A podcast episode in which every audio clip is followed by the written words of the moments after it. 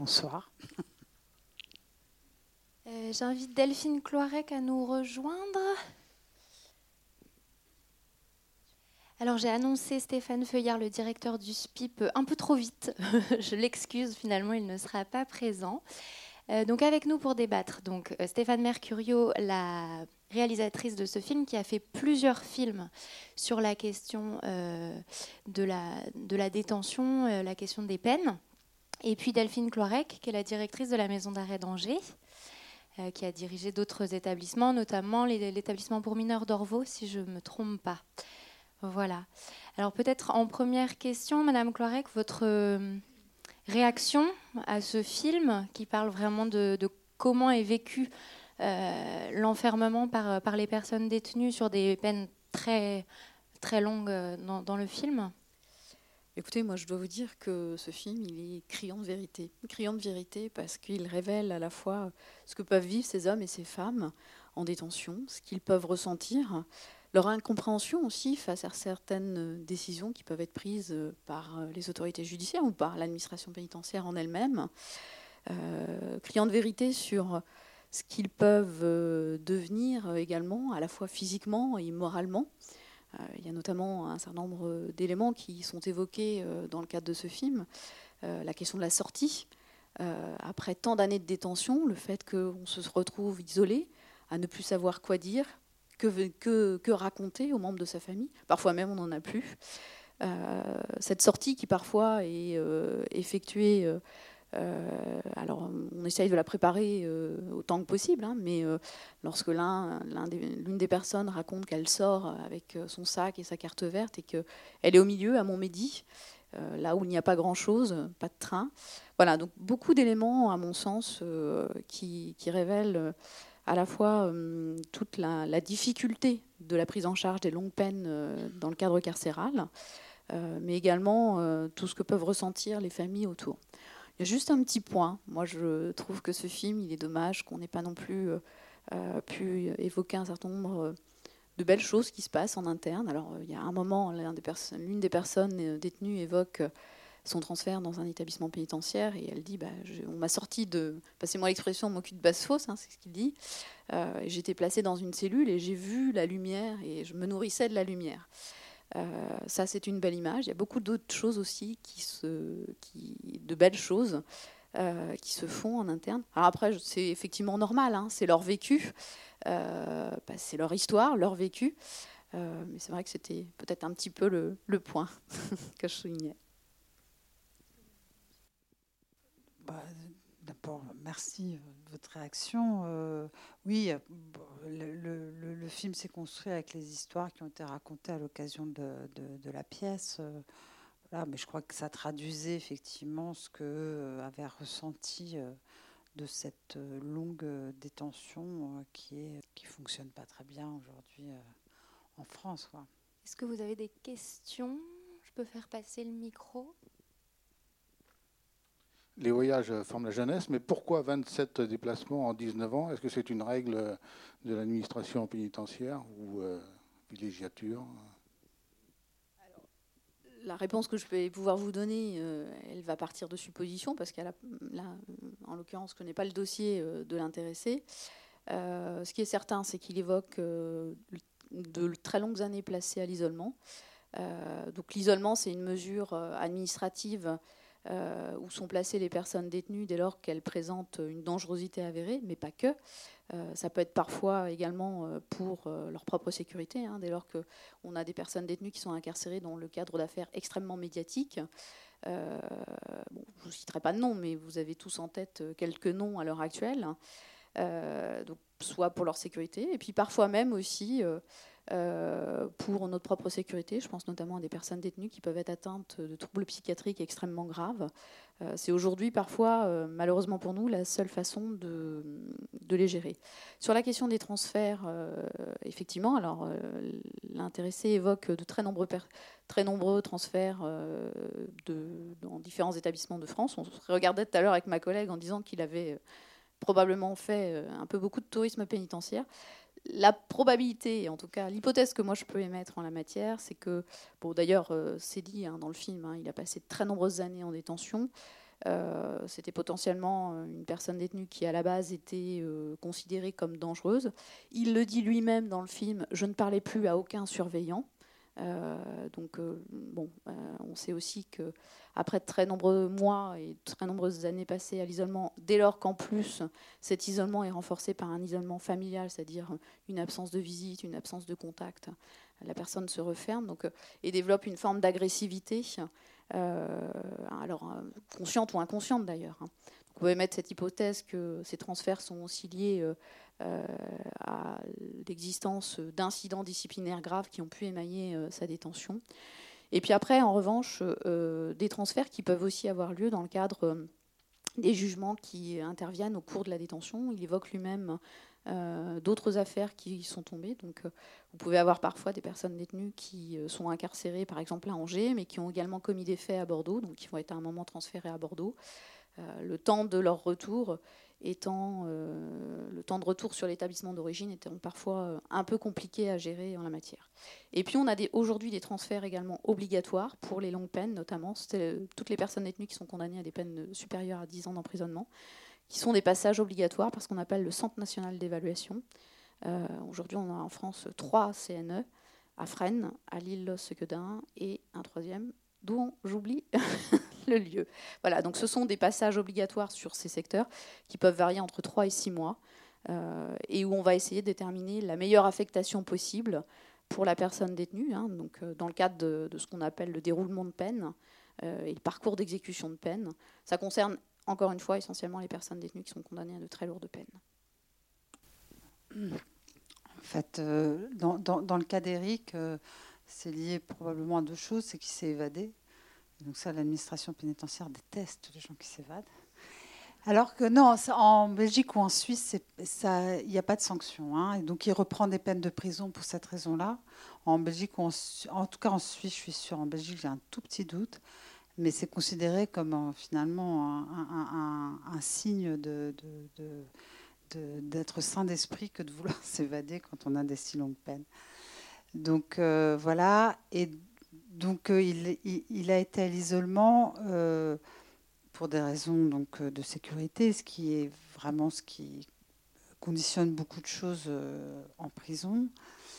et aussi, les, transferts hein, sont aussi parfois faits de façon pour punir, c'est-à-dire que arriver dans une prison, euh, à chaque fois, enfin, il le raconte, c'est euh, c'est compliqué de trouver sa place, de, de, réussir à, à, fonctionner, à être voilà, à, ce qui n'est pas de violence. Enfin bref, trouver sa place dans une prison, c'est pas simple.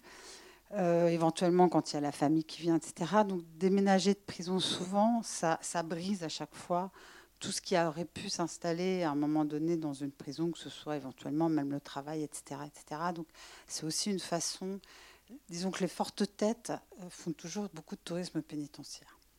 Juste peut-être apporter quelques précisions. Euh, là, on parle de personnes détenues qui ont été condamnées dans les années 80-90. Euh, à une époque où le regard des autorités administratives était peut-être un peu moins présent sur les mesures que prenait l'administration pénitentiaire et notamment sur les mesures d'isolement. Aujourd'hui, euh, pour euh, renouveler une mesure d'isolement jusqu'à 9 ou 10 ans, comme l'évoque l'intéressé, je peux vous assurer qu'on doit avoir des arguments plus que béton. C'est-à-dire qu'aujourd'hui, très clairement, on a constaté hein, que toutes ces personnes détenues qui ont passé des années à l'isolement sont quand même extrêmement marquées par cette, euh, par cette situation. L'isolement, vous êtes seul en cellule, dans un secteur à part du reste de la détention. Vous n'avez en face de vous que le personnel de surveillance hein, dans la gestion quotidienne, c'est-à-dire que vous, vous n'avez pas de contact avec les autres personnes détenues. Les seuls contacts que vous pouvez avoir sont des contacts auditifs, puisque vous allez parler euh, avec euh, les autres personnes détenues qui sont placées à l'isolement par le biais des fenêtres, hein, tout simplement. Euh, vous êtes seul en cours de promenade. Donc au final, euh, votre cercle de relations se retrouve relativement limité. Alors si vous avez la chance d'avoir de la famille qui vient vous voir, j'ai presque envie de vous dire, vous avez d'autres types euh, de relations, mais sinon vous n'avez face à vous principalement et prioritairement qu'un personnel de surveillance, plus bien évidemment tous nos partenaires euh, qui interviennent au sein des détentions, donc euh, les aumôniers, les personnels soignants, euh, les personnels de l'éducation nationale et puis les conseillers d'insertion et de probation. Aujourd'hui, pour en revenir à ce que je vous ai indiqué à l'instant, maintenir une personne à l'isolement pendant 9 ans, on doit, avoir, enfin, on doit pouvoir justifier d'arguments extrêmement importants parce que ça a été considéré à un moment ou à un autre, à juste titre d'ailleurs, comme euh, une mesure faisant grief euh, et une mesure qui, à un moment ou un autre, peut marquer moralement et physiquement les intéressés. Moi, j'ai souvenir d'un détenu que j'avais en région parisienne, enfin que j'avais, je n'étais pas propriétaire du détenu, mais euh, qui avait passé, comme l'intéressé, de très nombreuses années en détention, et qui, de toute façon, effectivement, comme vous le dites, euh, ne se projetait plus du tout en interne, euh, à l'intérieur de la détention, et ça lui était devenu complètement insupportable l'idée de pouvoir avoir d'autres personnes détenues à côté de lui. Donc il était vraiment extrêmement marqué. Bonsoir Madame Stéphane. Juste ma question, est-ce que le taux a pris leur purge de peine ou bien c'était uniquement à l'intérieur, ils n'avaient pas encore non, non, ils sont sortis de prison et pour beaucoup depuis longtemps, hein, euh, à part Alain qui venait de donc le, petit Marseillais. Euh, les autres sont sortis de prison depuis. Euh, Eric était sorti au moment du tournage depuis 13 ans. Louis aussi, donc ils avaient déjà voilà, fait un parcours personnel assez, assez important à la, sortie de prison. Donc le tournage, en fait, en fait il a été fait assez vite. Il y a eu les, j'ai filmé les premiers entretiens à la table. Donc euh, Didier Ruiz voit les gens trois fois, donc c'est assez euh, voilà. Et ça, j'en ai fait un court métrage. Et puis j'ai décidé de poursuivre le tournage. Et en fait, euh, la pièce s'est montée. Ils ont fait trois fois une semaine de résidence. Et donc, j'ai filmé une des résidences un tout petit peu. Et puis, j'ai principalement filmé enfin, j'ai filmé toute la résidence que vous voyez dans le film, en fait, qui se passe à l'étang des Aulnes en Camargue. Et puis après, la dernière représentation. Donc, en fait, c'est assez réduit en, temps. Voilà, donc ça, s'est étalé parce qu'entre les premiers entretiens et la première représentation, il s'est passé du temps, mais en temps de tournage, ça a été très court.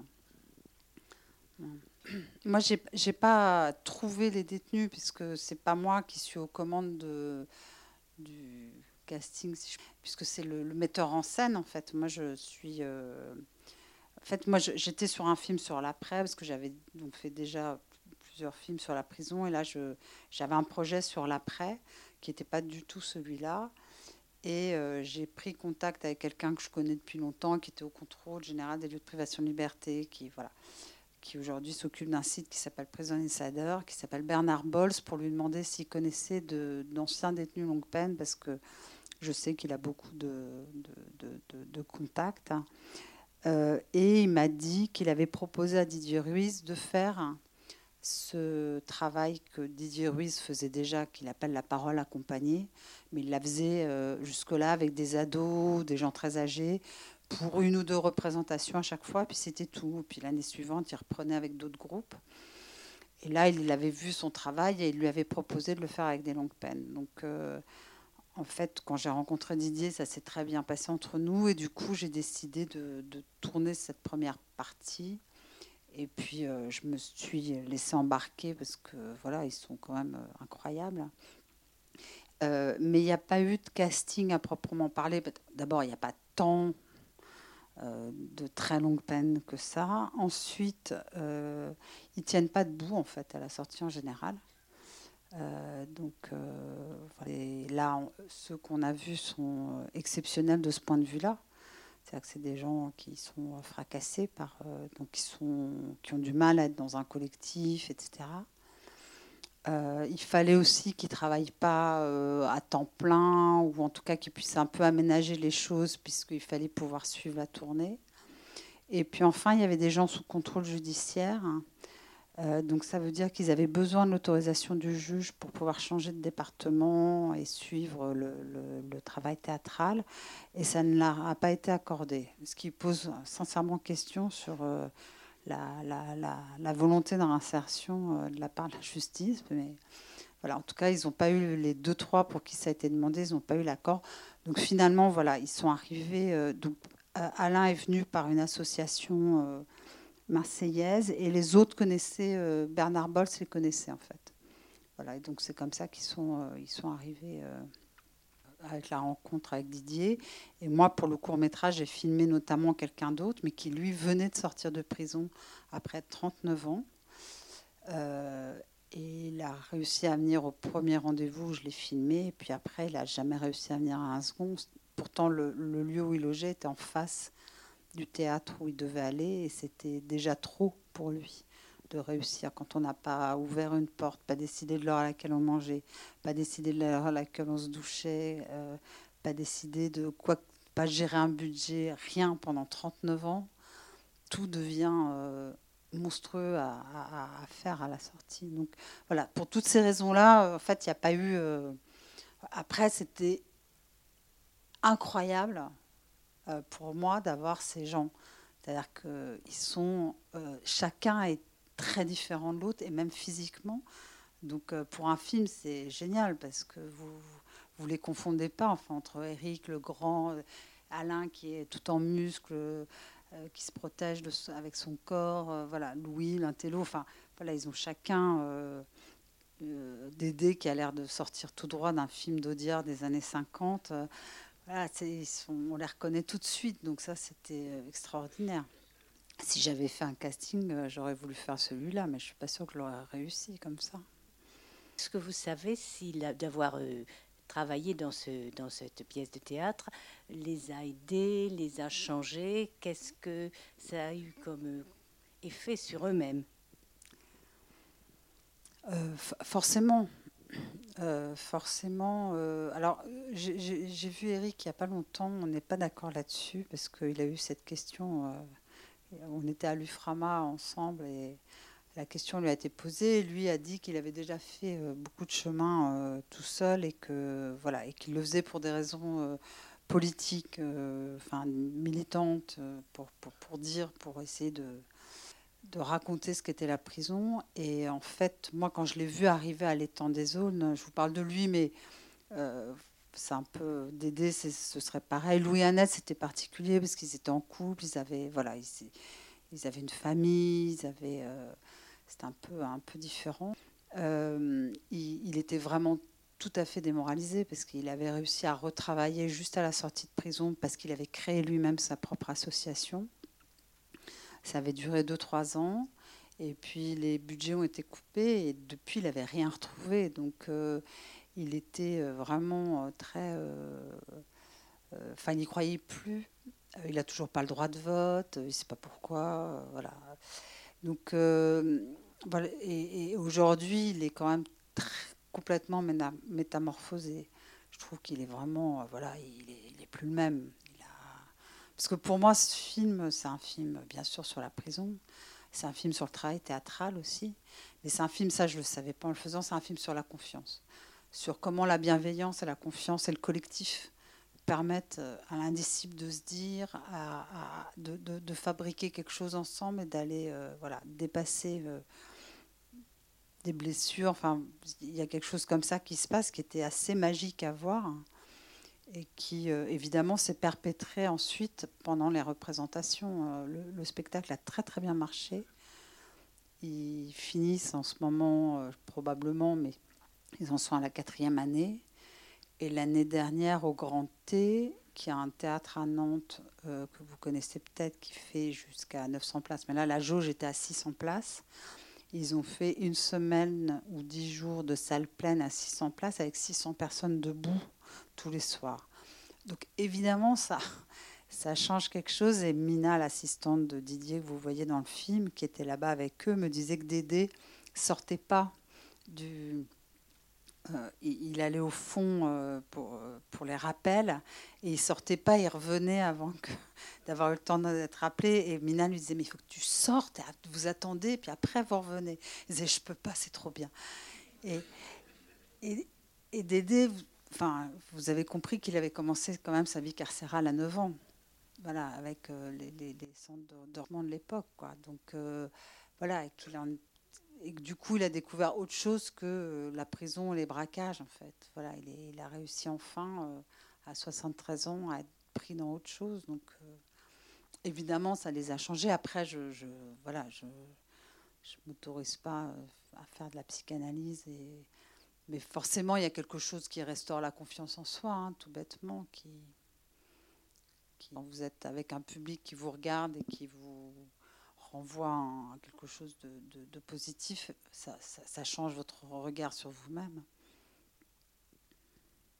Dans leur cas, j'ai pas eu l'impression qu'il y ait eu un vrai suivi au long cours. En tout cas, s'il y a eu des suivis, c'était court. Et à la sortie, ben non, ça, ça, ça rompt. Après, est-ce qu'ils ont repris euh, des choses euh, individuellement, je ne je, je, je peux pas vous répondre là-dessus, mais le suivi euh, psychologique en détention se met en place euh, à la demande de la personne détenue. C'est-à-dire que on ne va pas obliger une personne détenue à bénéficier d'un suivi dès lors qu'elle ne le souhaite pas tout simplement parce que ça suppose, euh, comme l'a dit à juste titre Madame, une relation euh, de confiance à un moment ou à un autre. En revanche, euh, aujourd'hui, ce qu'il faut savoir, et c'est notamment un des thèmes qui est évoqué durant le film, c'est que depuis une dizaine d'années, l'administration pénitentiaire a développé et a mis l'accent de façon très forte sur la question de la prévention du suicide. Donc avec toute une série de mesures qui ont été mises en œuvre au sein des établissements pénitentiaires, y compris en termes de formation des personnels pénitentiaires, sur la question euh, du suivi, aujourd'hui, dès lors que l'on constate qu'une personne détenue ne va pas bien, le réflexe automatique, euh, c'est d'effectuer ce qu'on appelle, euh, en ce qui nous concerne, un signalement auprès des équipes médicales, avec des éléments les plus précis possibles, hein, pour essayer justement d'inviter la personne détenue qui n'est pas suivie à entrer dans cette démarche. Alors, ça peut être fait au travers du signalement, ça peut être également fait au travers des entretiens qui sont menés par euh, les différents acteurs hein, euh, qui œuvrent en détention, que ce soit euh, les officiers, les surveillants, les CPIP, mais aussi euh, tous les autres acteurs qui gravitent autour. Hein. Ça peut être les, on a parlé des visiteurs de prison, on a parlé, hein, on n'a pas forcément parlé euh, des intervenants Pôle Emploi ou missions locales, mais toutes les personnes qui, à un moment ou un autre, vont entrer en contact avec la personne détenue et qui vont constater qu'elle porte en elles soit des frustrations très compliquées et qu'elles ont du mal à verbaliser, euh, vont pouvoir l'inviter à un moment ou à un autre euh, à prendre tâche avec les, équipes soignantes. Sur ce qui concerne euh, l'après, la sortie de détention, on peut avoir un suivi dès lors qu'il y a, dans le cadre du sursis avec mise à l'épreuve, une obligation de soins. mais dès lors que cette obligation n'existe pas, là encore, c'est une démarche qui reste une démarche individuelle. Et pour les longues peines, on a en plus aujourd'hui, euh, maintenant ça fait quelques années hein, que c'est développé euh, dans, les maisons centrales et euh, dans, les, établissements pour peine, donc les centres de détention, ce qu'on appelle des psychologues PEP, e des psychologues parcours d'exécution de peine, que la personne détenue est censée rencontrer à échéance régulière. Ça va être tous les trois mois, trois à six mois. L'objectif étant pour euh, cette, cette, psychologue faire un peu un point sur euh, le déroulé de la détention. Alors, elle ne va pas travailler sur le volet euh, psychologique et vécu de la détention, ou mal vécu de la détention. Elle va, elle, travailler sur la projection sur l'avenir et la projection sur l'après. Tout à fait assez de psychologues pour répondre à toutes les demandes quand elles se posent, si sur la question des psychologues qui sont euh, intégrés dans les équipes soignantes, il faut savoir que depuis 1994, c'est plus l'administration pénitentiaire hein, euh, qui, euh, intervient dans ce cadre et que tout le champ dévolu à la santé a été redonné bah, au ministère de la Santé, c'est le cas de le dire, ce qui est, à mon sens, une bonne chose parce que ça permet aussi à chacun de jouer son rôle et de trouver sa place et de pouvoir à un moment ou à un autre euh, différencier les acteurs. Donc, pour ce qui concerne les postes de psychologue, effectivement, là, c'est le ministère de la Santé qui gère euh, les emplois euh, et le nombre d'emplois qui sont attribués au sein des établissements pénitentiaires. Pour ce qui relève en revanche des psychologues PEP et des psychologues dans les services pénitentiaires d'insertion et de probation, pour le coup, c'est l'administration pénitentiaire qui en est dotée. Donc généralement, on a un poste de psychologue PEP en centre de détention et maison centrale. Alors, suivant les établissements pour peine, c'est effectivement un, un, psychologue PEP pour 3 à 400 personnes détenues. Voilà. il suffit de demander. il suffit de demander pour avoir. Euh, ce serait pour vous demander, est-ce que vous avez remarqué une amélioration au niveau de la réinsertion euh, depuis euh, les dernières années? Ah, C'est à moi que vous posez la question bah, À vous deux. Je ne suis pas spécialiste sur ces questions et je ne connais pas les chiffres, etc. Mais en tout cas, plus on incarcère, plus ça dysfonctionne parce que ça devient absolument faramineux. Là. Enfin, on, a, on doublé le nombre de, détenus en, 30 ans, on, a doublé la longueur des peines. Euh, donc euh, voilà, les, établissements explosent et puis on construit des nouvelles prisons et, réexplosent exactement pareil quelques années plus tard. Donc on incarcère beaucoup avec l'idée que la, société va être euh, protégé par euh, le nombre d'incarcérations. Évidemment, c'est faux parce qu'on sait euh, aujourd'hui, enfin on sait aujourd'hui, on sait depuis très longtemps que les gens sortent plus malades, plus fous, plus pauvres, plus désocialisés que quand ils sont rentrés. Parce que la prison n'arrive pas à répondre à tout, à bah, voilà, elle peut pas traiter l'insertion à l'intérieur à la hauteur de ce qu'il faudrait. Euh, et donc, euh, je pense que, voilà, tel que ça fonctionne aujourd'hui, euh, forcément, l'insertion marche pas. Enfin, l'insertion, je ne sais pas si c'était des gens insérés avant, mais c'est évidemment les gens les plus fragiles qui sont en prison. Voilà, quand Madame disait qu'il y avait des gens qui relèvent de la psychiatrie, comment on peut soigner des gens qui relèvent de la psychiatrie en prison? Aujourd'hui, je ne sais pas si vous êtes d'accord sur les chiffres, on parle d'un tiers à peu près de gens? Non? On aura entre 7 et 10% de la population pénale euh, qui est atteinte de troubles psychiatriques graves. Euh, et on va retrouver parmi les personnes détenues, euh, oui, un bon 50% qui présentent des troubles de la personnalité, on va dire. Mais ce n'est pas pour autant que ce sont des malades psychiatriques graves. moi, sur la question de la réinsertion, je serais plus mesurée euh, pour deux choses, enfin pour deux raisons. Alors, bah, d'abord, je vous rejoins parfaitement lorsque vous dites sont des gens fragilisés. Effectivement, on voit arriver la majeure partie de notre public, c'est un public euh, qui cumule les difficultés en termes d'insertion, en termes d'insertion sociale, en termes d'insertion professionnelle, en termes d'insertion euh, familiale. Et on se rend compte, lorsqu'ils arrivent, hein, et qu'on fait un premier état des lieux général lorsqu'ils sont sur le quartier arrivant, que euh, beaucoup, alors vous avez cité notamment euh, le droit de vote, beaucoup euh, n'ont plus de carte d'identité, n'ont plus de logement où on cumule les dettes, ne savent pas comment voter pour certains, ne savent pas comment s'inscrire sur les listes électorales. J'en parle parce que on est en train de travailler aujourd'hui avec l'administration pénitentiaire sur le droit de vote des personnes détenues, et notamment le droit de vote des personnes détenues aux prochaines élections européennes. je ne sais pas si on aboutira, mais en tout cas, voilà, il y a tout un très gros travail qui est engagé, y compris avec le cabinet de la ministre. Euh, donc effectivement, ce sont des personnes détenues qui cumulent les difficultés en termes d'insertion. Là où je suis plus mesurée, c'est que euh, moi, ça va faire maintenant un peu plus de 17 ans que je fais ce métier. Et j'ai quand même constaté une évolution entre le moment où je suis rentrée, en 2001, et aujourd'hui, euh, novembre 2018. Il y a d'abord une chose également sur laquelle je crois qu'il est important de, de s'arrêter, c'est sur le fait qu'on ne peut rien faire sans l'adhésion sans l'adhésion de la personne détenue euh, au projet. On ne pourra jamais lui construire un projet euh, tout préparé, tout fait, euh, dès lors qu'elle n'est pas d'accord avec. Il faut qu'à un moment ou un autre, elle puisse émettre des souhaits et qu'elle puisse se poser.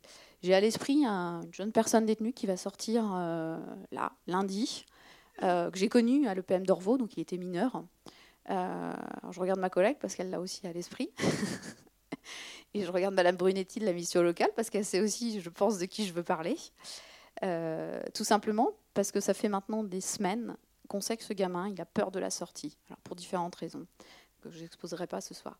Et ça fait des semaines qu'on essaye de travailler avec ce gamin sur euh, ce qu'il souhaite, où se poser, dans quel département.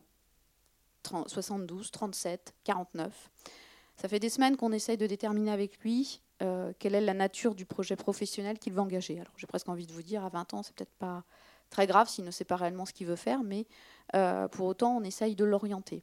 Et puis ça fait des semaines aussi qu'on essaye et qu'on fait intervenir d'autres acteurs de, de, la vie carcérale pour lui permettre à un moment ou un autre de verbaliser euh, et de nous aider à l'aider, j'ai presque envie de dire. Donc ça, c'est le premier principe, c'est l'adhésion de la personne détenue pour, euh, pour euh, en tout cas, l'aider et l'accompagner dans son projet de sortie. Deuxième élément important, c'est effectivement, à un moment ou un autre, avoir des liens. On a la chance ici, et je le revendique sur le, département du Maine-et-Loire, euh, c'est quand même d'avoir euh, des associations qui sont extrêmement présentes, euh, enfin des associations qui gravitent autour de la prison et qui sont extrêmement présentes. Et je pense notamment au réseau de soutien qui va accompagner les personnes détenues vers les potentiels hébergements qui ont été identifiés, dès lors qu'il n'y a pas ce soutien familial à proximité. Je vous disais tout de suite que j'avais vu une évolution, en tout cas, moi je considère qu'il y a une évolution notable. Quand j'ai commencé euh, à travailler euh, en détention, euh, nous avions beaucoup moins d'intervenants mission locale, beaucoup moins de temps dédié sur les intervenants mission locale. Parfois même, on avait des établissements pénitentiaires, on n'avait pas du tout de convention avec les missions locales. On avait des temps alloués à des intervenants Pôle emploi qui étaient quand même relativement réduits. Aujourd'hui, on arrive à avoir des temps qui sont, à mon sens, élargis. Et puis, euh, le service pénitentiaire d'insertion et de probation, les services pénitentiaires, les SPIP, ont également fait euh, de très gros travail euh, auprès d'autres intervenants, alors que ce soit les intervenants en lien avec la préparation du projet professionnel, que ce soit les intervenants, qui, les structures d'hébergement, je pense notamment sur le département du Maine-et-Loire à d'accueil, hein, qui, est très présent sur l'établissement. Euh, donc il y a eu vraiment une vraie démarche qui a été engagée à ce titre-là. Il y a également en parallèle d'autres démarches qui ont été engagées euh, par l'administration pénitentiaire pour mettre en œuvre ce qu'on appelle des programmes de préparation à la sortie, justement pour permettre à la personne détenue, à un moment ou à un autre, de s'inscrire depuis l'intérieur de la prison dans des programmes qui vont comprendre différents modules et qui vont l'aider à travailler à la fois sur la définition du projet professionnel, sur la maîtrise de ses émotions, sur la question de la confiance en autrui, vous l'évoquiez tout à l'heure. Voilà, donc toutes ces choses-là, il y a 17 ans, euh, pour beaucoup, elles n'existaient pas. Alors oui, euh, peut-être que ce qu'on propose aujourd'hui, c'est pas parfait, euh, mais j'ai aussi presque envie de vous dire, beaucoup de personnes détenues qui arrivent en détention sont aussi passées par d'autres institutions alors, on évoquait tout à l'heure, hein, euh, on, a évoqué à demi-mot la protection judiciaire de la jeunesse, hein, qui est en charge de toutes les mesures éducatives pour les, personnes, enfin, pour les mineurs qui sont suivis en ASE ou euh, au niveau de la justice. Mais on a également toutes les personnes détenues euh, qui, à un moment ou à un autre, sont passées par les autres maillons institutionnels, hein, que ce soit les centres d'hébergement, les CCAS, etc., etc. Donc, j'ai presque envie de vous dire que on essaye de faire notre maximum, dès lors aussi que euh, la personne détenue veut bien à un moment ou à un autre euh, nous accompagner et nous aider euh, dans, ce travail de préparation à la sortie et de réinsertion. Maintenant, ça reste encore très compliqué. Voilà. Dès lors qu'il n'y a pas d'adhésion, on ne pourra pas faire grand-chose. Juste sur ce que peut faire la prison, Loïc Vacan, qui est un auteur qui a travaillé sur les États-Unis, mais euh, a, montré qu'en fait, au fur et à mesure euh, que l'état social baisse, euh, l'état pénal augmente. Et c'est presque des budgets inverses. C'est-à-dire que c'est vraiment des.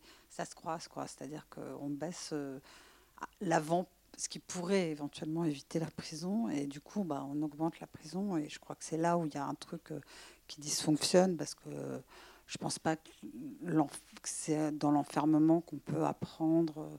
Voilà, ce n'est pas des conditions euh, qui, permettent ça. Ça se saurait euh, si, on y arrivait. Après, euh, certaines prisons fonctionnent mieux que d'autres. Il y a des programmes qui se font, il y a des choses qui se font, mais pas le lieu idéal pour, pour pour transformer, pour aller euh, vers quelque chose euh, qui reconstruit. il faudrait mieux essayer de, travailler en amont de ça. Oui, bonjour. Bonsoir plutôt. Euh, voilà, je voulais savoir comment. Je voulais savoir comment s'organiser en fait l'accès aux soins, puisque à plusieurs reprises a été évoqué euh, dans le film euh, le toucher, le physique, donc le, rapport au corps euh, comment c'est géré en prison et notamment bah, dans des conditions d'isolement comme a pu euh, le rencontrer Eric. Et euh, bah, cette situation assez insoutenable qu'il nous a évoquée, mais plus généralement au, sein des prisons, comment est, géré déjà l'accès aux soins. Alors, comme je vous l'indiquais tout à l'heure, depuis 1994, c'est dorénavant le ministère de la Santé qui intervient en détention. Donc, ce ne sont plus des personnels soignants, euh, administration pénitentiaire. Euh, l'accès aux soins, alors si on parle de façon plus spécifique euh, des personnes détenues placées à l'isolement, l'accès aux soins, elle se fait d'abord de façon obligatoire puisque le médecin de l'établissement a l'obligation de passer à minima une fois par semaine sur le quartier d'isolement pour rencontrer les personnes détenues qui sont affectées sur ce secteur, euh, leur demander euh, si elles ont des besoins particuliers euh, en la matière. En tout cas, essayer de voir si l'état de santé physique et mental est, on va dire, relativement sain. Ça, c'est le premier volet. Pour les personnes détenues qui sont en détention classique, l'accès aux soins, elle se fait dans un premier temps. Pardon? Alors, d'abord, c'est la on a une visite. Si la personne détenue a besoin de se faire ausculter euh, bah, de façon assez classique, hein, comme euh, tout à chacun euh, dans cette salle, on peut l'amener sur la zone de l'unité sanitaire. Ça ne pose aucune difficulté. Elle peut également y rencontrer tous les professionnels, que ce soit le dentiste, le kiné, le psychologue, le psychiatre, voilà.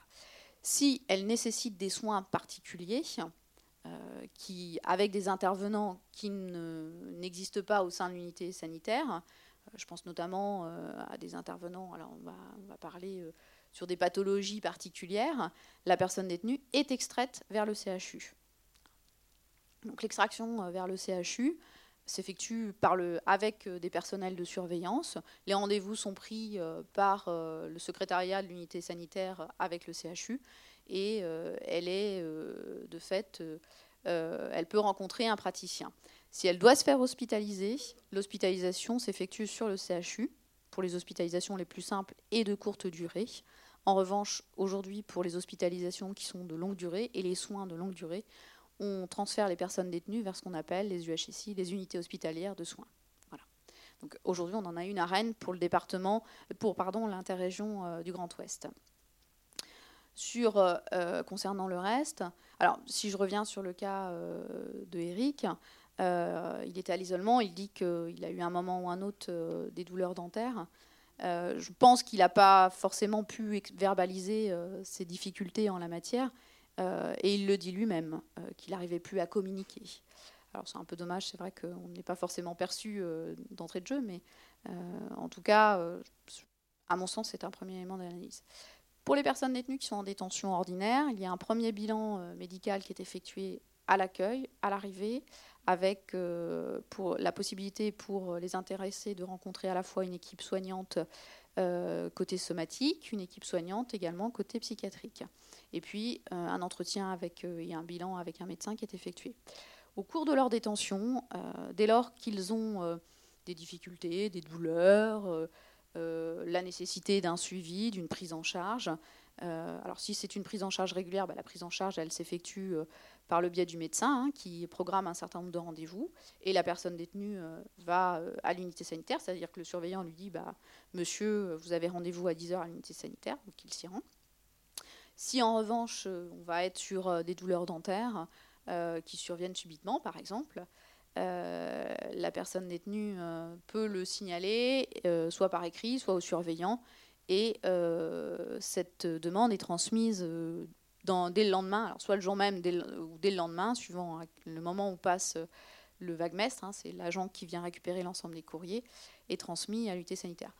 quand on voit qu'une personne détenue a vraiment très mal aux dents, parce que c'est le cas, je le dis parce que c'est souvent le cas, on n'hésite pas à passer un coup de fil en disant bah serait possible de le voir assez rapidement, à minima pour lui donner des antidouleurs et programmer un rendez-vous par la suite.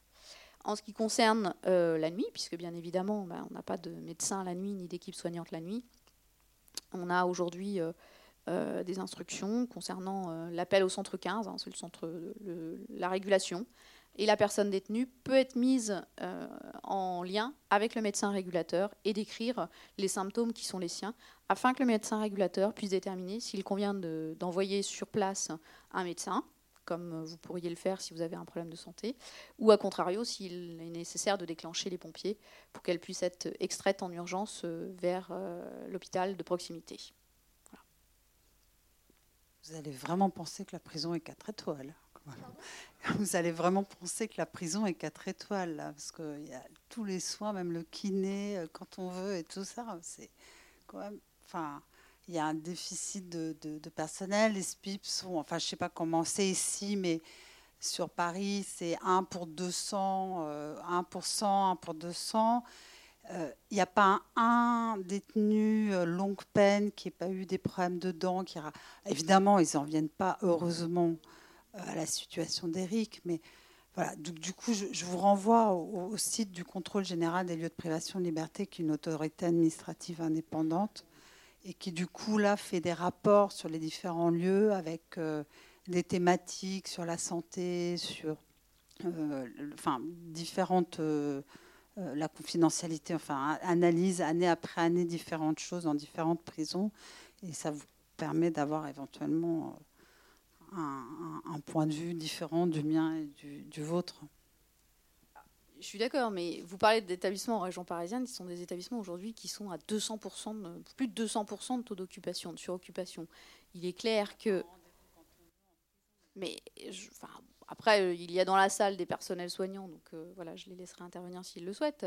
Je ne dis pas que le délai d'attente, il est idéal, mais si vous sortez du contexte de la prison aujourd'hui, regardez le délai d'attente aujourd'hui, les difficultés aujourd'hui pour trouver un médecin sur Angers. Moi, je suis arrivée il y a un an et demi dans cette, euh, dans cette ville.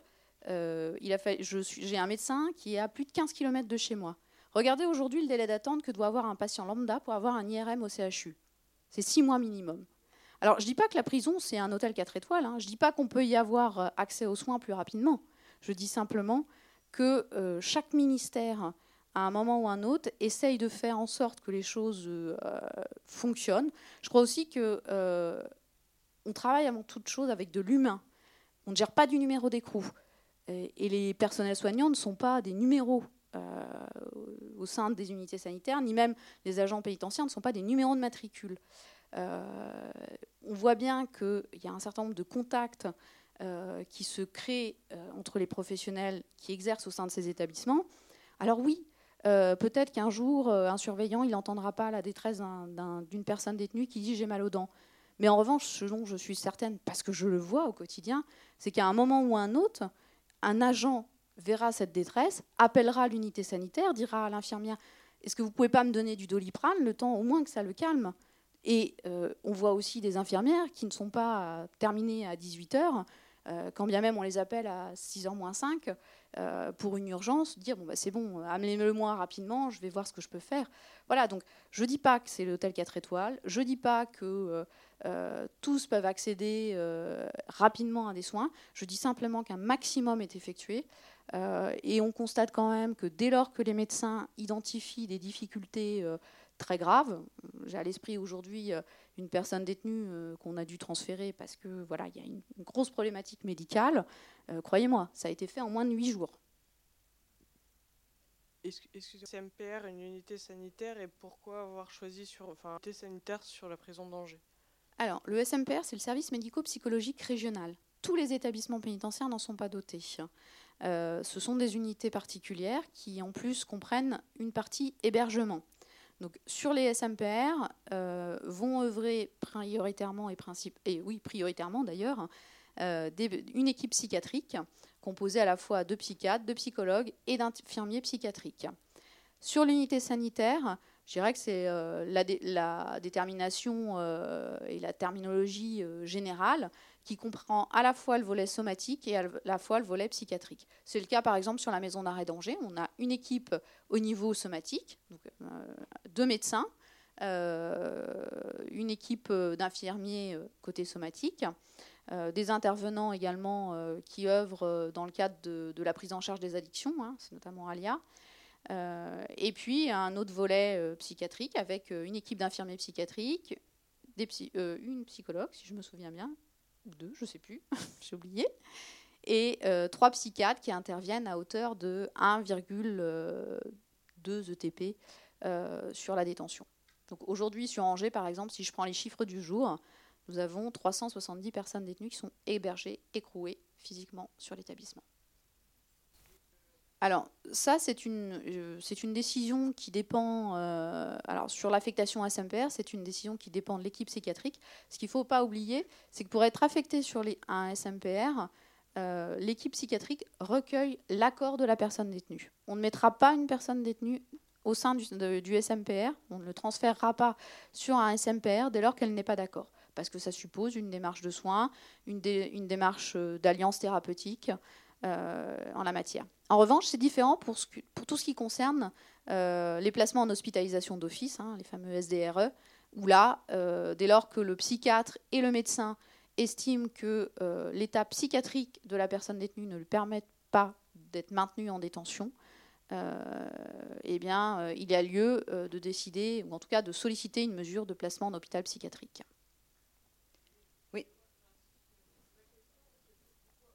Mais parce qu'on a besoin des deux aspects. On a besoin de soigner le volet somatique et on a également besoin de soigner le volet psychiatrique. Mais encore une fois, euh, on ne peut pas forcer la personne détenue euh, là où elle ne veut pas nécessairement engager une démarche de soins et une démarche notamment d'introspection, de suivi, euh, parce que parfois c'est compliqué pour elle. c'est parfois compliqué de par les histoires de vie, de par, de par ce qu'elles ont pu vivre à l'extérieur ou de ce qu'elles ont pu vivre à l'intérieur aussi. Oui, bonsoir. Euh, je suis Madame Pouget, la directrice adjointe de la maison d'arrêt, donc euh, je vais juste euh, venir au secours, entre guillemets, de, ma collègue sur les soins. Pourquoi? Parce que je, avant d'intégrer l'administration pénitentiaire, je travaillais pour...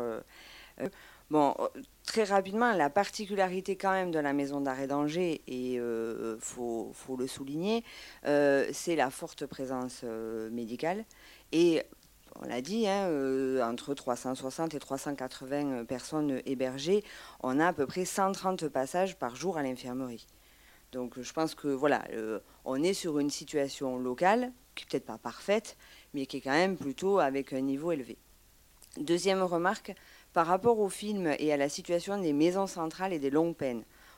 Indépendamment du fait qu'il faut revenir dans certaines situations 15 à 20 ans en arrière où la notion de soins et de prison pouvait poser question, aujourd'hui les maisons centrales, euh, notamment sur les sujets euh, haute sécurité et profils dits dangereux, pour éviter le sujet qui s'est passé, à savoir ne pas pouvoir sortir à l'hôpital pour des questions de dangerosité, une fois de plus, hein, on repart 15 à 20 ans en arrière, dans un autre contexte et euh, une autre position aussi pour certains des, participants à, ce projet.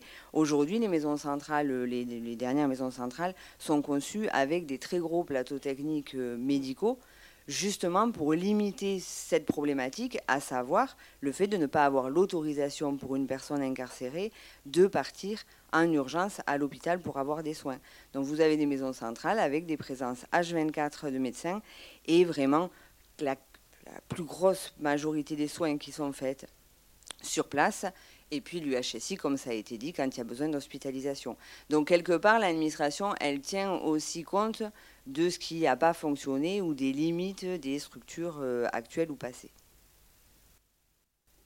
Je ne sais plus quels sont les chiffres parce que je suis assez mauvaise là-dessus, mais je sais que sur la prison de Corba, quand le contrôle avait euh, euh, regardé, je crois qu'il y avait au moins 40, mais je crois que c'est 80% des gens qui n'arrivaient pas à leur rendez-vous. C'est-à-dire notamment médicaux, parce que c'est des nouvelles prisons énormes, avec peu de personnel. Et euh, donc euh, voilà. du coup, euh, pour des tas de, l'électronique remplace beaucoup. Donc il y a énormément de. moi, j'étais à la prison de Bourg-en-Bresse. J'ai filmé en, détention. Il y avait un surveillant pour 60 détenus.